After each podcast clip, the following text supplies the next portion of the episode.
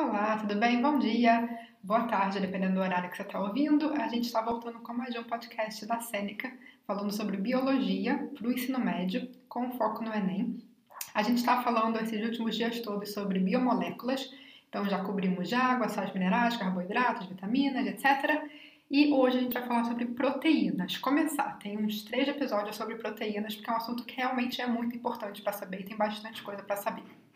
Então, vamos começar. Antes disso, de eu começar, quero lembrar para vocês que a gente também tem um podcast de história, só procurar por Revise História.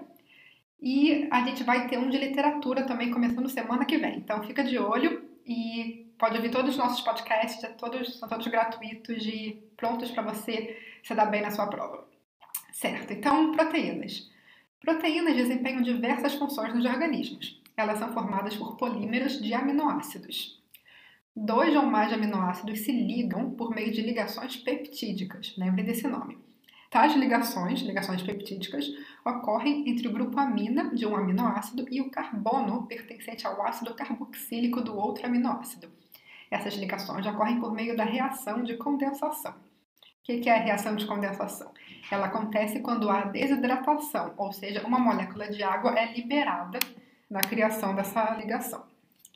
E o que são os aminoácidos? Eles são estruturas formadas por nitrogênio, carbono, hidrogênio e oxigênio. Seu nome vem do fato de que possui um grupo amina, NH2, e um ácido carboxílico, COOH, portanto chamado de aminoácidos. A fórmula geral dos aminoácidos é, eu vou ler para vocês, RCHNH2COOH.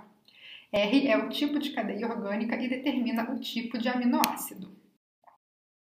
Tipos de aminoácidos, quantos são? Alguém sabe? São 20 apenas tipos de aminoácidos, que é uma coisa bem incrível porque formam o nosso corpo inteiro. São apenas 20 tipos, separados em essencial e não essencial. É, eles são classificados como essenciais quando eles não são produzidos pelo corpo, e são classificados como não essenciais quando eles são produzidos pelos corpo, pelo corpo. Ou seja, os aminoácidos que a gente não produz são os não essenciais e os aminoácidos que a gente produz são os não essenciais e os que a gente não produz são os essenciais. Falei errado, vou repetir. Os aminoácidos que a gente não produz são os aminoácidos essenciais e os que a gente produz são os não essenciais. Então tá. E agora então eu falei para vocês se lembrarem daquele nome, qual que é a ligação, qual tipo de ligação que liga um ou mais, dois ou mais aminoácidos? São ligações covalentes, hidrogenadas ou peptídicas? Resposta é peptídicas. Então falamos sobre aminoácidos e agora qual é a estrutura das proteínas? Elas formam várias estruturas. Então, estrutura secundária. Na verdade, eu vou começar pela primária, né, para fazer mais sentido. Estrutura primária é o nome dado à cadeia de aminoácidos que formam uma proteína, ou seja, vários aminoácidos ligados pelas ligações peptídicas.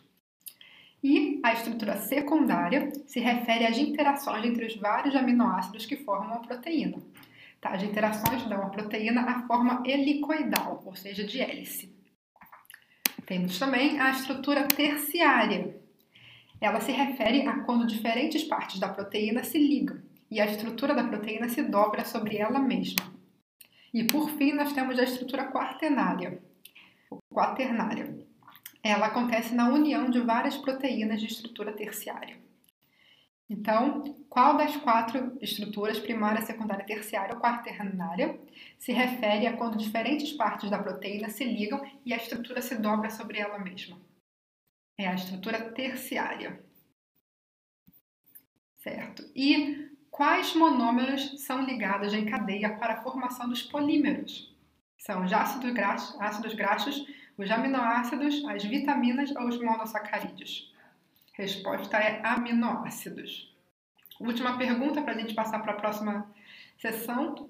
Qual forma apresenta uma proteína com estrutura secundária? Ela apresenta a fórmula retangular, forma retangular, circular, helicoidal ou linear. Resposta correta é helicoidal. Certo, então a gente falou sobre os aminoácidos que formam as proteínas, sobre os quatro tipos de estruturas das proteínas, primária, secundária, terciária e quaternária. Agora a gente vai falar sobre desnaturação proteica. O que, que é isso? As proteínas podem perder suas estruturas tridimensionais quando são submetidas a condições de pH e temperatura não adequadas. Enzimas, que são tipos de proteínas desnaturadas, elas perdem a eficiência. O que, que é então o pH? A variação do pH, normalmente a variação do pH do meio, onde a proteína está, aumenta a eficiência da enzima até que haja o máximo de eficiência. Esse ponto recebe o nome de pH ótimo. Porém, uma variação muito grande do pH passa a reduzir a eficiência da enzima. A mesma coisa acontece com a temperatura. Normalmente, o aumento da temperatura do meio aumenta a eficiência da enzima até que atinja a eficiência máxima, que é a chamada de temperatura ótima, onde ocorre a eficiência máxima.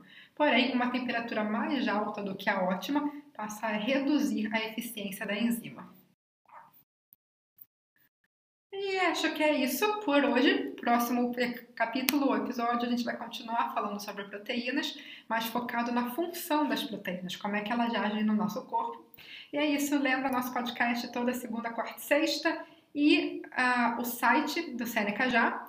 Ele foi traduzido para o português, então agora você tem acesso a todas as nossas ferramentas, inclusive é, mapas mentais, o algoritmo inteligente, algoritmo inteligente que é, grava a sua performance e vai te dando novas questões de acordo com quanto você respondeu antes. Então, ele individualiza, personaliza o estudo para cada um de vocês e é tudo de graça e está tudo em português, está tudo traduzido, está tudo perfeitinho.